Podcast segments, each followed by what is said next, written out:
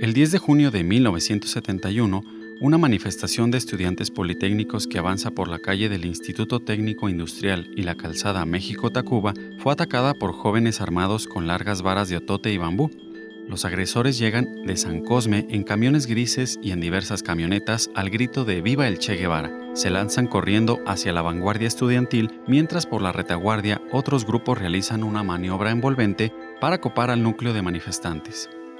Los estudiantes se atrincheran en la normal y de inmediato responden la agresión, pero indefensos en su mayoría son golpeados salvajemente. La policía, uniformada, pasiva y complaciente, contempla los hechos. Simultáneamente los individuos vestidos de civiles, que traen un distintivo con la faz del Che Guevara, disparan pistolas aparentemente calibre 45 sobre los jóvenes manifestantes que corren despavoridos. La desorganización del ataque y el fuego cruzado hacen que los mismos agresores se causen bajas entre sí. Por todos lados se oyen las descargas de pistola y los gritos de dolor de la gente, aún mujeres y niños que marchaban acompañando a los manifestantes y todavía llenan las calles aledañas a la escuela normal. Decenas de jóvenes sobrevivientes al ataque son subidos a golpes a las patrullas y camiones de la policía. Los heridos son llevados a los hospitales de la Cruz Verde y Rubén Leñero, pero hasta allí continúa la agresión en su mismo lecho. Finalmente, los granaderos lanzan gas lacrimógeno sobre la multitud para que termine de disolverse. Por la noche, el entonces jefe del Departamento del Distrito Federal, Alfonso Martínez Domínguez, atribuye el enfrentamiento a grupos empeñados en provocar contra toda razón, conflictos con la autoridad y entre ellos mismos. Dice que entre los estudiantes había diferencias sobre manifestación y por eso se agredieron entre ellos. No existen los halcones. Esa es una leyenda.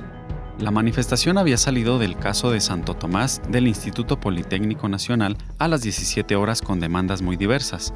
Primero, la derogación de la nueva ley orgánica de la Universidad de Nuevo León y la promulgación del proyecto elaborado por maestros y estudiantes. Segundo, la democratización de la enseñanza.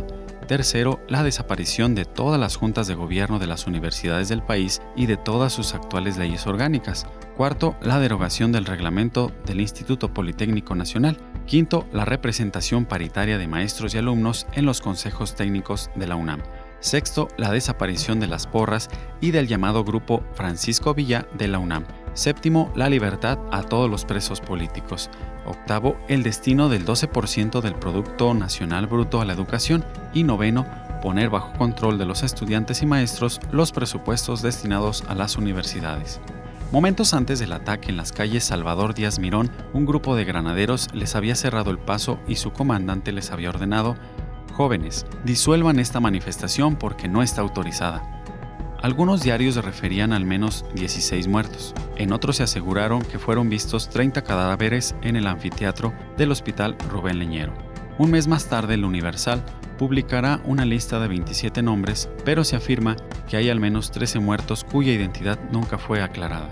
Señala Raúl Trejo del Abre, no se sabe cuántos murieron el 10 de junio de 1971.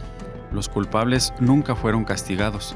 Varios funcionarios renunciaron el entonces presidente Luis Echeverría profundizó su política de apertura democrática y aseguró que él era ajeno a la emboscada que había sido tendida contra una manifestación estudiantil.